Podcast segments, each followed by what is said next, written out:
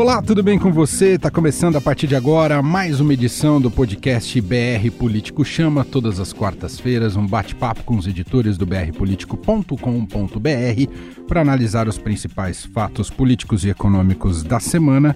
Tá aqui comigo ao meu lado Vera Magalhães, tudo bem, Vera? Tudo bem, Emanuel. Olá a todos. Vamos lá, porque o que não falta é assunto. Aliás, deixa eu fazer uma propaganda. Quem ficar com saudade de ouvir Vera Magalhães, que agora ela não está mais no FM, tem essa, esse privilégio de acompanhar o BR Político Chama, né, é Vera? É isso daí, a minha, minha eu, eu matando a saudade da latinha aqui, né? É isso aí. É isso aí, acompanhe a gente toda quarta-feira, é só colocar no seu tocador preferido. E direto de Brasília, ele está a postos, mais firme do que nunca, Marcelo de Moraes. Tudo bem, Marcelo? Salve Emanuel, salve Vera, salve todo mundo. Eu comecei na Latinha, eu comecei na Rádio Teresópolis, no Rio de Janeiro. Saudade muito boa da Rádio, da Rádio Teresópolis. Aí. Subia a serra toda vez? Todo dia, subia oh. e descia, todo dia. E tem uma neblina lascada ali, né, Marcelo? Nossa, e, e, o ônibus vai num pau danado, velho, não tem conversa não. Parece que o cara fica motivado com a neblina e corre o dobro. É, dá uma medão. Mas ele sobreviveu. O jornalismo não nos tirou o Marcelo de Moraes. ele mesmo na neblina enxerga tudo. É isso. Bom, vamos aos temas do programa de hoje. No primeiro bloco, com uma conexão um pouco mais internacional, nós vamos falar sobre a ativista ambiental sueca Greta Thunberg, que segundo Bolsonaro é a pirralha, foi eleita personalidade do ano pela Time e também, ainda nesse bloco, a Argentina é nosso tema também. Vamos falar sobre, a, após endurecer discurso, Bolsonaro enviou o vice-presidente Hamilton Mourão para a posse do Fernandes na Argentina. Isso o primeiro bloco. A Greta já falou que os índios né, morreram porque está defendendo a Amazônia. Pô. É impressionante, a imprensa dá espaço para uma pirralha dessa aí, uma pirralha. No segundo bloco, digamos que é um bloco mais congresso, vamos falar sobre fundo eleitoral Pressionados pelo governo, líderes do Congresso já admitem reduzir a verba para 2,5 bilhões de reais do fundo. E ainda também pegando um pouco ali no mais Senado, vamos falar de CCJ, pacote anticrime, passou por lá e também segunda instância, inclusive o destaque de Gustavo Zucchi daqui a pouquinho no BR Político Chama. O nosso projeto de lei tem que avançar na Câmara, quanto a PEC vinda da Câmara tem que ser analisada pela, pelo Senado Federal. Foi sempre assim, caminhou bem a democracia. E para finalizar, uma análise, uma avaliação aí do seria um renascimento da Lava Jato depois de tudo que ela apanhou. Operação Mapa da Mina, que é a etapa número 69 da Força Tarefa, investiga 132 milhões de reais da Oi para empresas ligadas a Lulinha e propina para a compra do sítio. Essa origem ela poderia ser lista, mas o que se verificou no caso concreto foi uma série de robustos indícios e provas que denotam que muito provavelmente os serviços não foram é, integralmente prestados e, em muitos casos, nem sequer foram prestados. Ajeite seus fones de ouvido porque o BR Político Chama já começou. BR Político Chama. O que você não pode perder na política e na economia. Com Vera Magalhães, Marcelo de Moraes e Emanuel Bonfim. Olá, meu nome é Luísa Queiroz e eu sou estagiária do BR Político em São Paulo. E este é o BR Político Chama, nosso podcast que, toda quarta-feira, trata dos bastidores do poder. Para ficar bem informado, assine o BR Político. Aqui você tem acesso a análises e informações exclusivas para compreender as decisões que movem o país. Confira o nosso site www.brpolitico.com.br e conheça nossos planos de assinaturas. BR Político Chama. Vamos então aqui com o nosso primeiro bloco do programa, começando pela ativista ambiental sueca Greta Thunberg, que nessa quarta-feira, dia que a gente grava aqui o programa, foi escolhida como personalidade do ano pela revista norte-americana Time. A imagem da capa da publicação traz a jovem perto do mar, junto da frase O Poder da Juventude. Ela se tornou um símbolo da luta contra mudanças climáticas e virou uma celebridade nesse meio. Ontem, a ambientalista foi criticada pelo presidente Jair Bolsonaro, que a chamou de pirralha. Em resposta, ela adicionou o termo à descrição do perfil que mantém no Twitter. E aí, Vera Magalhães, é um pouco o discurso do Bolsonaro, mas dessa direita que está próximo ao Bolsonaro atacar o ativismo ambiental, não é? E é uma coisa contraproducente, boba e aí sim infantil, Emanuel, porque o que adianta o Bolsonaro chamar Greta Thunberg de pirralha, quando ela está na COP25 discurs discursando, esteve na Assembleia Geral da ONU na abertura, está na capa da Time como é, personalidade do ano. É claro que isso não significa que todos têm de concordar com a sua agenda e com o modo, muitas vezes, eu concordo, exagerado e, ca e catastrofista com que ela trata a questão das mudanças climáticas. Mas negar que ela tem uma voz nessa agenda, uma voz nessa pauta, e que os jovens têm sim direito à fala, principalmente num assunto que diz respeito diretamente ao futuro das próximas gerações, como é a condição de vida no planeta, aí é querer tapar o sol com a peneira, é querer é, estar totalmente desconectado com as discussões que dizem respeito ao século XXI, que entra o ano que vem na sua terceira década e parece que a gente insiste em ter os olhos postos no século XX e no século XIX e, a, e torna o presidente Jair Bolsonaro e esses outros marmanjos, né, para usar o oposto de pirralha, muito ridículos, porque é um bando de gente é, mais velha que ela, alguns encargos que realmente têm capacidade de tomar decisões que poderiam impactar de uma maneira mais decisiva do que ela, que só tem o seu discurso, o seu ativismo, e preferem é, é, desconsiderá-la, preferem ofendê-la, preferem ironizar o trabalho da menina, pelo fato, inclusive, dela ter aí uma série de, de síndromes e de algumas condições. Ela tem. É, é, ela, autismo, não é? Ela tem um grau de autismo, né? A doença de Asperger tem algumas outras condições, foi diagnosticada como bipolar, etc. E preferem falar isso em umas simplificações muito bestas, do tipo, ah, os pais dela deveriam dar um puxão de orelha, ah, ela deveria arrumar o quarto. Isso pode até servir para lacrar com uma parcela da sociedade dessa mesma direita que está com os olhos cegos para algo, algo que é uma evidência científica. Existe uma alteração na, na questão do clima, e isso pode nos levar a ter muitos problemas no futuro muito próximo. É, querer dizer que isso é apenas histeria é, ambientalista é negar evidências que são científicas. Isso aí. Ô Marcelo, você, é, inclusive por falar em lacração, você flagrou aí em Brasília ainda nessa quarta-feira é, uma treta por aí que envolve o Weintraub, que é outro que gosta de comprar briga com muita lacração. É isso, Marcelo de Moraes? É, a, a, treta em Brasília parece que é infinita, né? Na verdade, você só correr que tem alguma, alguma sala do Congresso você vai encontrar. Está tendo audiência pública nessa quarta-feira na Comissão de Educação, convocada por vários deputados da oposição, que questionam muitas falas do ministro Weintraub. E uma delas é a, a, história que ele fala volta e meia, que tem plantação de maconha nas universidades. E o ministro reforçou, falou assim, ó, eu sou contra a droga, eu sou contra a liberação da maconha, e estão plantando droga na, nas faculdades mesmo, nas universidades. Tá aqui, mostrou uns vídeos de internet. E aí foi aquele quebra-pau de novo, bate-boca, o deputado Marcelo Freixo, que é professor, ele começou a protestar e disse que ia embora porque ele tinha mais, era, achavam que era uma ofensa, um insulto aos educadores, e que ele tinha mais o que fazer e estava indo embora. E aí o, o ministro reclamou, dizendo, ah, muito democrático de sua parte. Mas foi aquele esquema balbúrdia, né? É aquela é aquela é, insistência de setores do governo, isso que, que a Vera está lembrando, assim, para que perder tempo com esse debate é, nesse nível?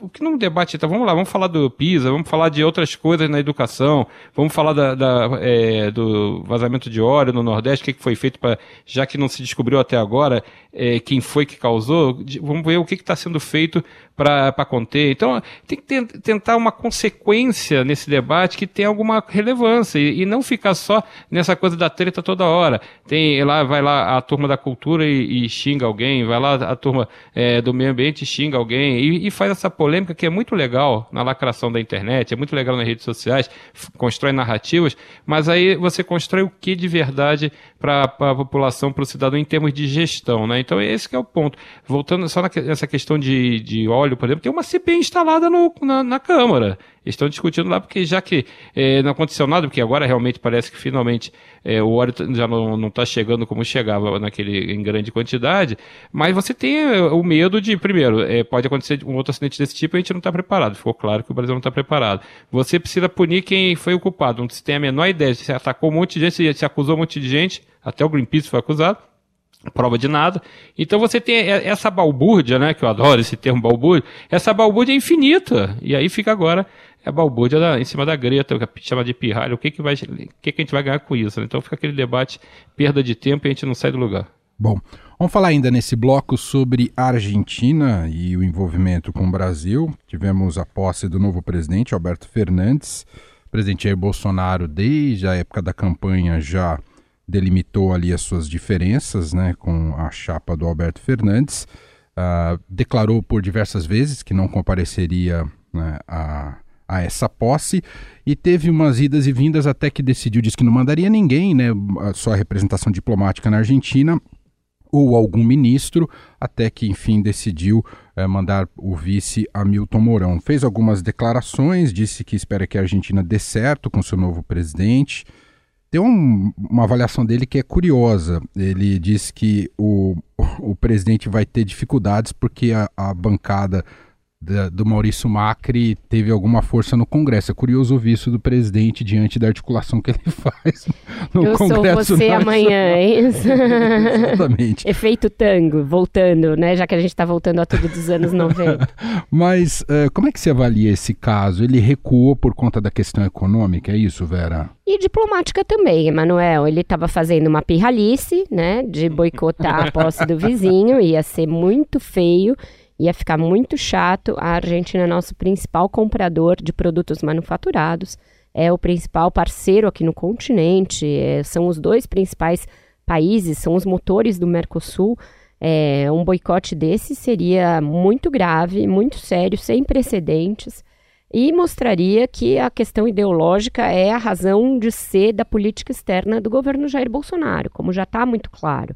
Escrevi a esse respeito na minha coluna no último domingo, sobre como esse primeiro ano foi um ano perdido, de muitos retrocessos na questão da política externa. Então, ele deve ter sido aconselhado e foi por, por, várias alas do governo, entre elas os militares, que sabem das implicações políticas e econômicas de um tipo de retaliação como esse e aí ele mandou o Mourão, né? Que para essas horas ele lembra que o Mourão existe para missões em, que ele considera inglórias, mas que para o Mourão acabam sendo boas. Ele acaba sendo a face visível e mais é, tolerante de um governo que tem dado muito murro em ponta de faca em questões diplomáticas. Então ele foi até lá, fez uma, um discurso conciliador na ida. É, a posse do Alberto Fernandes acabou tendo uma simbologia é, de resposta também a esse é, acirramento das relações ideológicas muito interessante, porque ele apareceu na solenidade empurrando a cadeira de rodas da vice-presidente da chapa do Macri, da atual vice-presidente, num sinal de que você não precisa é, concordar ideologicamente com alguém para ser cortês, para ter boas relações no campo da política. Então, isso foi um, também, a meu ver, um tapa com luva de pelica no Jair Bolsonaro. Ele mandou uma mensagem ali de é, disposição ao diálogo por meio do presidente da Câmara, Rodrigo Maia, que esteve também na Argentina na semana passada, outro que tentou marcar um contraponto em relação à intransigência do Bolsonaro e vamos ver como isso se desenrola depois da posse. Quais as implicações que terá para o Mercosul, para as outras relações entre os dois países, para as importações de produtos manufaturados brasileiros por parte da Argentina até para o turismo, que a gente recebe muito turista argentino. Vamos ver como essas relações vão se desenrolar daqui para frente. Se foi só um gesto do Bolsonaro do tipo o menino birrento ser convencido a fazer algo que não quer, ou se ele de fato entendeu, é, de novo na base da tentativa e erro e das necessidades de recuo, mais uma lição de que governar nem sempre é fazer tudo aquilo que lhe dá na veneta, agir conforme a sua própria convicção e a sua própria conveniência política e que de vez em quando precisa olhar para além do seu próprio cercadinho. Muito bom. Algo a acrescentar, Marcelo de Moraes, sobre esse episódio Argentina e Brasil?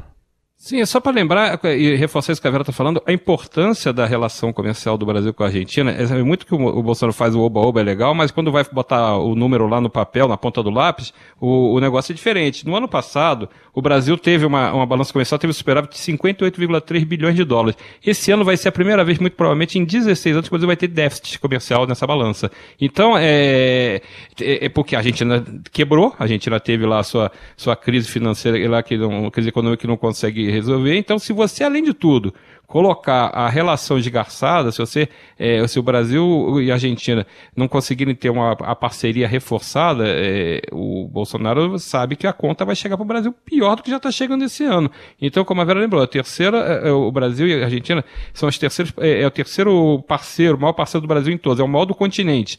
Então, se você vai ter uma briga com ele, você vai, vá se preparando que essa briga vai custar caro. Dinheiro. Muito bem, assim a gente encerra nosso primeiro bloco aqui do podcast BR Político Chama, com Vera Magalhães e Marcelo de Moraes. Vamos entrar na segunda parte do programa e alguns temas uh, que envolvem o Congresso Nacional. Vou começar com o fundo eleitoral, que a gente já debateu no nosso último episódio, mas agora temos novidades. Uh, o próprio governo sinalizou para o presidente Jair Bolsonaro que pretende vetar esse fundo que iria para 3,8 bilhões de reais. E em reunião nessa terça, parlamentares eh, já admitiram reduzir essa verba para 2,5 bilhões de reais. Black ah, Friday? Black é Black Friday? Estão tomando um, um chá de realidade, é isso, Vera? O orçamento não comportava. Não comportava, mas de qualquer maneira, 2,5 bilhões já é mais do que estava previsto anteriormente, 500 milhões a mais. Então, Bolsonaro tentando um meio termo, tentando aí um lugar intermediário entre o que ele tinha estipulado por meio de um veto, né, lá atrás, e o que eles estavam querendo colocar no orçamento. É, de qualquer maneira, também está sendo criticado por aqueles que são contra a elevação do valor do fundão eleitoral. Acham que o presidente simplesmente deveria vetar a colocação disso no orçamento e marcar uma posição contra o aumento, manter no que era, que era algo como 1,8 bilhão, bilhão ou 2 bilhões. É, então a gente vai ter que ver como fica o desenrolar disso. A pressão da sociedade está muito grande. Se tiver alguma provocação, e aí eu acho que o Marcelo pode até falar melhor do que eu, que eu não sei como funciona esse rito direito, mas se tiver alguma provocação para uma votação nominal disso, acho que deputados e senadores vão se sentir bastante constrangidos de pôr lá o seu nominho na frente de uma votação para elevar para 3,8 bilhões. Então, eu acho que existe um espaço para a pressão da sociedade para que esse valor seja, sim, um pouco desidratado e fixado em algo no meio e não 3,8 bilhões, que é incompatível com o orçamento brasileiro do ano que vem. É, tira dinheiro de áreas muito mais fundamentais, muito mais importantes, saúde, educação, infraestrutura, dentro de infraestrutura, saneamento e habitação. É, então, eu acho que há ainda um espaço para uma negociação nessas últimas semanas antes da votação do orçamento. Pode cair então, Marcelo? Eles podem ser ainda mais pressionados, os parlamentares? É, a prova que tem essa pressão é essa abertura de, de negociação, né? Já tentar fazer uma promoção esse Black Friday aí de cair de, de para 2,5 bi, que é dinheiro à beça do mesmo jeito, continua sendo muita grana, um, continua sendo um aumento bem, bem considerável em relação ao dinheiro que teve no ano, na última votação. Então, é, tem uma pressão política, os deputados e os senadores sentiram essa pressão política, tanto que tem vários partidos que já estão se manifestando publicamente que vão votar contra, o Podemos, Podemos que está mais ligado ligado a essa agenda da Lava Jato, mais ligado a essa agenda, tentando se colar nessa agenda do ministro Sérgio Moro também. O Podemos está claramente já defendendo isso, outros partidos, Cidadania está defendendo isso, então já começa a ter a pressão. O próprio presidente da Câmara, Rodrigo Maia, já disse que, é, na visão dele, o ideal era que fosse financiamento privado, com regras, com limitação na, nas doações, no tipo de doação. Só que é, é, outra coisa complicada, porque o financiamento privado foi o que gerou toda a, a crise da, das doações do Caixa 2, a, a, é, todas aquelas crises que levaram as empreiteiras, que a Lava Jato vasculhou para cima e para baixo, tudo isso está ali, no, o financiamento privado, ele embute um monte dessas questões. Então, ficou queimado, que criou-se, é, virou uma coisa meio maldita, liberar de novo o financiamento privado, doação das empresas, então passou a ter, tem que ter dinheiro de algum lugar, passou a ser o financiamento público. Só que aí, dinheiro da viúva, né? Todo mundo quer meter a mão, né? Então todo mundo quer pegar um, um naco a mais. É, vamos pegar 1,7 bi esse ano, ano que vem a gente pega 3,8, que não, por que não 10 logo no ano que vem, né? Então, vira essa, essa casa da mãe Joana, e isso aqui é dinheiro público. É importante a gente lembrar. Ele tem que sair de algum lugar. Esse dinheiro não, não, não, não planta no chão e cresce. Ele tem que sair de algum lugar. Então você vai ter, para pagar essa, essa grana toda, vai ter que tirar de algum lugar. Vai tirar do saneamento, vai tirar da saúde, vai tirar da educação, vai tirar da segurança, vai tirar com certeza de algum lugar. Então tem um movimento forte. Só que os deputados e os senadores, eles são o que eles são. Não adianta a gente ficar brigando com a realidade. Eles só topam esse acordo de 2 bi e meio se ele tiver uma sinalização concreta do presidente Jair Bolsonaro que ele não vai vetar essa proposta. E eu duvido que ele vai mandar uma sinalização concreta, ele vai mandar aquela sinalização daquele jeito. É, vota aí que eu vejo a repercussão que dá e depois eu digo se, se eu topo ou não. Então aí, nesse caso, Existe o risco, sim, dele recrudescer e tentarem manter a proposta em 3,8 e vão, vão votar e vão pro pau e, e, depois se desgaste e paciência, porque a turma quer muito essa grana para fazer campanha ano de eleição no que vem. Ninguém ali está jogando dinheiro fora, pelo contrário, se eles puderem pegarem mais, até aumento. Vamos fazer o seguinte, agora vamos seguir ali em Brasília com Marcelo de Moraes, mas agora com o repórter Gustavo Zucchi, que ele tem bastidores da questão da segunda instância aprovada ali na CCJ do Senado, né? Simone Tebet bancou e conseguiu entregar. Vamos ouvir o Gustavo Zucchi. Olá, Emanuel, olá, Vera, olá, Marcelo e olá, ouvintes do BR Político Chama. A prisão após condenação em segunda instância virou mais novo capítulo das rusgas entre deputados e senadores. Na manhã da última terça-feira, a Comissão de Constituição e Justiça do Senado votou a proposta de alteração do Código Penal, que permite a execução provisória da pena, contrariando o acordo feito entre o presidente do Senado, Davi Alcolumbre, e as lideranças do Congresso. A medida que teve quase unanimidade na votação da CCJ não foi tão bem recebida na Câmara. A maior parte dos deputados tem opinião de que a proposta de emenda à Constituição é o melhor caminho. Dentre eles está o presidente da comissão especial que se debruçará sobre a PEC, Marcelo Ramos. Eu conversei com ele e Ramos não poupou críticas ao grupo que tenta alterar o Código Penal. Eu acho que está muito claro que há um movimento, um setor do Senado, não é todo o Senado, a grande maioria dos senadores tem absoluta responsabilidade com essa matéria, mas está muito claro que há um setor do Senado muito preocupado em fazer demagogia, em, em surfar nessa onda e muito pouco preocupado em ter efetividade na decisão em relação à segunda instância. Tem uma turma lá que está mais preocupada em ganhar curtida nas redes sociais do que em efetivamente garantir que o combate à impunidade vai acontecer no Brasil e as prisões serão mais rápidas. O grupo de senadores que articulou na CCJ a votação acredita que a prisão em segunda instância precisa voltar o mais rápido possível. A proposta da Câmara, por sua vez, terá uma tramitação mais lenta. A expectativa é que consiga ser votada apenas no segundo trimestre de 2020. Ramos compartilha opinião com outros deputados, como o relator da proposta, Fábio Trade, de que a mudança no CPP é muito frágil e que a solução para a segunda instância é via PEC. Ramos avisa que caso o texto chegue à Câmara, ele terá que esperar na fila. O Senado é um poder independente, é uma casa legislativa independente, tem todo o direito de votar. Todos sabem que eu tenho profundas restrições ao projeto que tramita no Senado. Ele é constitucionalmente questionável tecnicamente frágil e do ponto de vista prático ele não vai prender ninguém. Na medida em que ele estabelece no CAPT que cria uma prisão provisória, uma hipótese de prisão provisória quando da condenação em segunda instância, mas no parágrafo ele estabelece que se houver plausibilidade do recurso e se ficar provado que o recurso não é protelatório, que não pode ter prisão. Ora, todo recurso admitido é plausível e não protelatório. Portanto, a medida é absolutamente inócua para os objetivos que ela se propõe. Me parece mais um desespero demagógico do que uma vontade verdadeira de regular uma questão que tem um apelo muito grande no seio da sociedade brasileira, que é a questão não da prisão em segunda instância, mas da celeridade processual no Brasil, inclusive para a prisão. Se esse texto chegar na casa, ele vai ter que esperar a decisão em relação à PEC 199. A PEC 199 é absolutamente incompatível com esse texto, na medida em que o texto propõe uma hipótese de execução provisória e a PEC propõe execução definitiva. Segundo, o texto mantém a possibilidade de recurso especial extraordinário e a PEC acaba com recurso especial extraordinário. Portanto, absolutamente incompatível. Se o projeto de lei chegar na Câmara, ele vai ter que esperar a votação da PEC. Como Davi Alcolumbre está no grupo que fez o acordo para priorizar a PEC, a proposta votada na CCJ não deve nem ao menos chegar ao plenário do Senado, apesar da barulheira que os defensores da condenação em prisão em segunda instância devem fazer. Já na Câmara, a comissão especial se reunirá na próxima semana para definir os vice-presidentes. Haverá ainda um grupo de trabalho que continuará debruçado sobre a PEC durante o recesso parlamentar, para colher informações especialistas.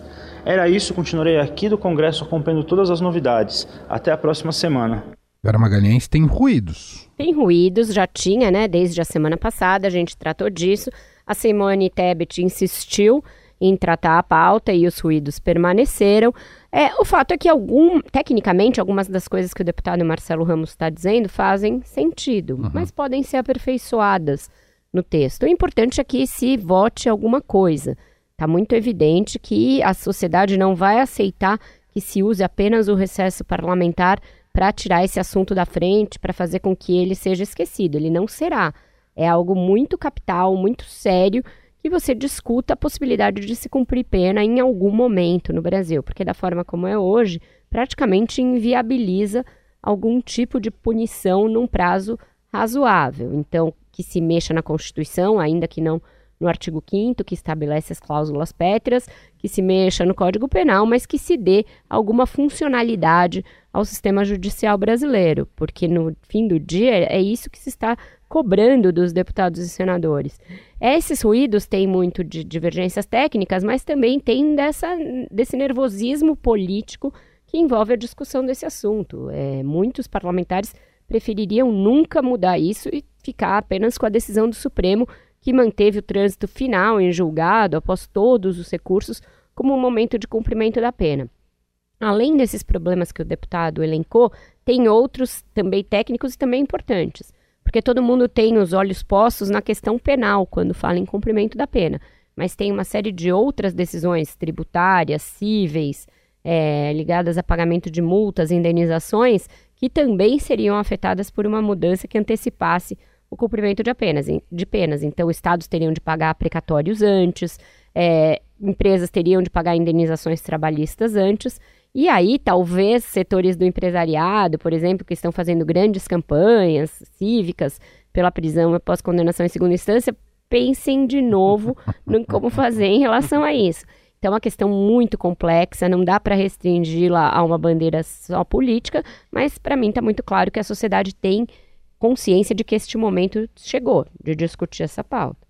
Marcelo, Emanuel, posso, posso botar uma pimenta põe, mais nessa discussão para mostrar co, como pimenta. o caldo é apimentado? Você é. sabe quem, é, quem, era a relatora da, da questão da segunda instância lá na CCJ do Senado? Hum. A juíza Selma. Hum. Você sabe o que aconteceu com ela? Então. ela foi caçada. Caçada. Ela foi caçada 6 a 1 não foi uma cassação lá no TCE, não foi uma cassação é, apertada, foi 6 a 1 porque ela é acusada de ter gasto 1 milhão e 200 e não ter declarado a justiça eleitoral na campanha. Então ela foi caçada, ficou inelegível, ela, o suplente e também a chapa inteira foi caçada e vai ter que ter uma eleição nova para essa vaga de senador no Mato Grosso. Ela pode recorrer ainda, dá cabe recurso, só que ela está esperando, ou ela pode, vai ficar provavelmente afastada do, do mandato, porque assim que o TSE expedir para o Senado a ordem de, de cassação do mandato, aí ela tem que sair, pode recorrer até recuperar o mandato se o recurso dela funcionar mas ela vai perder o mandato. Então, a relatora do próprio caso da segunda instância está lá recorrendo, vai recorrer para não perder o mandato. Então, esse caldo de cultura mostra que é, é tão complexo você ter é, algumas discussões no Congresso. A sociedade cobra, mas para fazer essa engenhoca pegar no tranco é muito difícil. Você vê que o senador Davi Alcolumbre, ele já avisou, vocês podem votar o que quiserem que eu não vou, não vou eh, pautar isso no plenário. Então, tipo assim, é, não, vocês estão fazendo um negócio, pode jogar para a galera, faz aí, solta fogo de artifício, diz que aprovou, faz o que quiser, mas o meu acordo é para votar, sei lá quando, se é que vamos votar lá na Câmara que o acordo político é esse. Então, é, não, não será um processo simples como a gente está contando aqui. Isso aí vai demorar muito, mas tem que tomar alguma providência, alguma coisa precisa ser feita. Muito bem.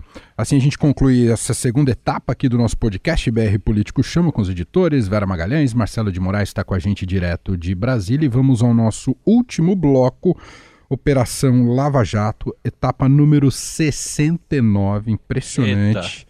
É, de nome Mapa da Mina, e investiga 132 milhões de reais da Oi para empresas ligadas à Lulinha e propina para a compra do sítio de Atibaia, que impôs uma pena bastante dura ao ex-presidente Lula. Lava Jato mais viva do que nunca, Vera Magalhães, uma reação no momento que estava bem combalida. E pareceu as duas coisas, né? A Lava Jato querendo mostrar que estava mais viva do que nunca e reagindo no momento estava combalida em várias frentes, inclusive da possível punição ao Deltan Dallagnol, que é o seu coordenador do Ministério Público lá em Curitiba. É, vem aí na esteira de um caso pelo qual Lula acabou de ser condenado em segunda instância e do qual ele está tentando uma, anula uma, anulação da pena, de novos recursos já, já impetrados, e traz o personagem do filho de volta ao centro da questão, que estava meio esquecido. Foi ali uma lenda urbana ao longo Foi. dos anos Lula, a influência do Lulinha. Símbolo de empresariado. Lulinha era dono disso, inovador. daquilo, e, e além das coisas em que ele realmente estava envolvido, havia uma- um monte de coisas que se dizia que ele estava sem que nunca tivesse sido comprovado. E agora isso é trazido, essa influência, de, influência dele no BNDES, OI, outros grupos. Então, é uma etapa importante. Se se conseguir uma comprovação mais clara desse papel eh, do Lulinha como lobista, você junta umas peças que estavam meio soltas nesse quebra-cabeça ao longo dos anos da Lava Jato e traz a família do ex-presidente de novo para o centro do esquema de corrupção que vigorou nos anos petistas. Então, é algo importante. Isso está, como eu falei, de maneira desamarrada em vários trechos da Lava Jato. Delação do Palocci, eh, delação da família Odebrecht mesmo, essa questão do BNDES, etc. Então, você amalgama um pouco isso caso esta fase deflagrada nessa semana consiga comprovar algumas dessas coisas que até então estavam mais ou menos no terreno fofo- da fofoca, do boato. E o presidente da Oi, atual presidente da Oi, vai sair, né? Ontem mesmo já anunciou que sai em janeiro. Disse que tem muito pepino na Oi. Ele quer um. Como é que chama? É, o nome dele é Euri, Eurico Teles. É, o nome, o, o é nome o tá Simão adequado, fala né? mesmo? É. O nome dele é adequado para entrar na- nessa área, né? É. Ô, ô, ô, Marcelo de Moraes, e me conta, isso de alguma maneira, é, em relação ao discurso do Lula, isso traz uma. ah, dá uma placada nesse discurso mais feroz do Lula desde que deixou a prisão? Pois é, você pega o efeito político e esquece a investigação, né? Vamos lá pegar o, desdobramento político da, da questão. Você traz de volta a todo aquele peso da- do- das, da- das acusações de corrupção que envolvem Lula, que levaram ele para cadeia, todo, todo aquele peso eh, negativo na política que ele estava tentando, eh, que ele tenta construir esse discurso de vitimização, de que ele não é culpado, que é perseguição política, que não aconteceu nada, traz tudo de volta. Quando você coloca essa associação do filho dele na, nesse repasses irregulares e que pode ter sido usado para esse recurso pode ter sido usado para comprar o sítio de Atibaia, você traz todo de volta, todas aquelas investigações, você carimba de novo Lula, não como político que veio agora para reorganizar a esquerda, reorganizar a oposição, traz de volta o Lula, o criminoso, o Lula perseguido pela porque meteu a mão em dinheiro público. Então tudo isso tem um peso negativo justamente na hora que ele tentava liderar essa, essa estratégia de ser o grande contraponto ao governo Bolsonaro, de polarizar a, a disputa entre ele não pode porque ele é inelegível, embora ele tente, vendo esse discurso que dá para anular a, a condenação dele, poderia ser candidato, mas de qualquer jeito, quem ele abençoar será um candidato competitivo, né? Então ele, tira esse discurso da, da política e passa de novo para a esfera criminal. E vamos combinar, é muito dinheiro que tem nessa história. A Lava Jato está investigando o, o repasse de 132 milhões da Oi para as empresas do, do- que são ligadas ao Lulinha. Então, 132 milhões não é, não é 10, 10 mil reais. Então a gente tem um, um bolo de dinheiro grande que está sobre a mesa. É verdade, não é verdade? As investigações é que vão dar conta. Foi, é, inclusive chegou a ser pedida a, a prisão, a Polícia Federal pediu a prisão do Lulinha, que a juíza Gabriela Ratti não aceitou, não autorizou a prisão.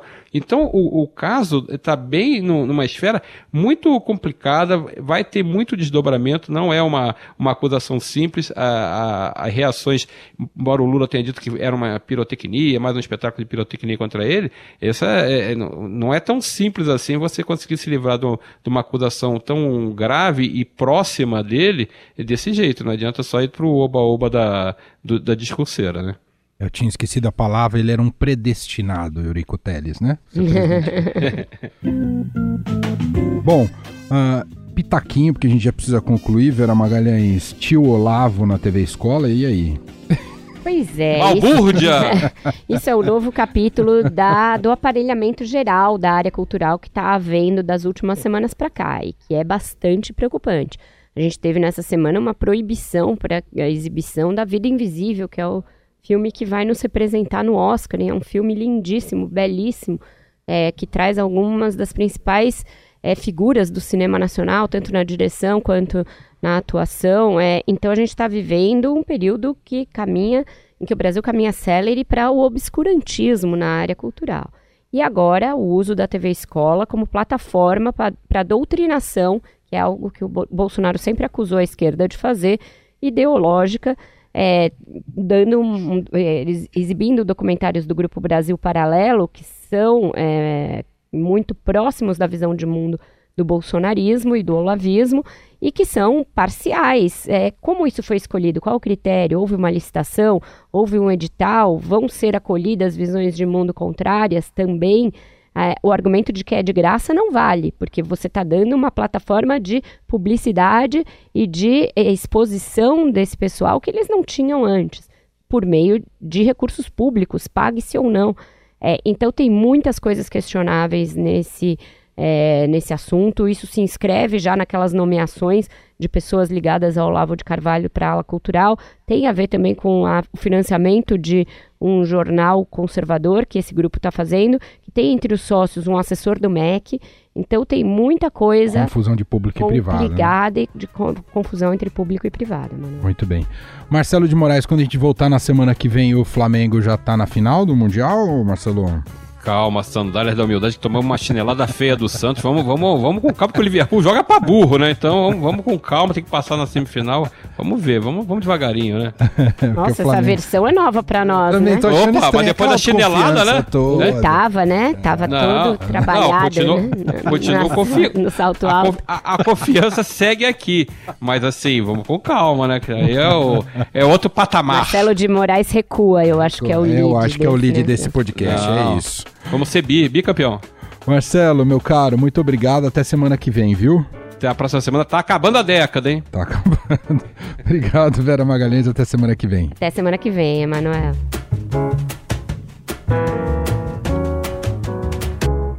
BR Político Chama. O que você não pode perder na política e na economia. Com Vera Magalhães, Marcelo de Moraes e Emanuel Bonfim.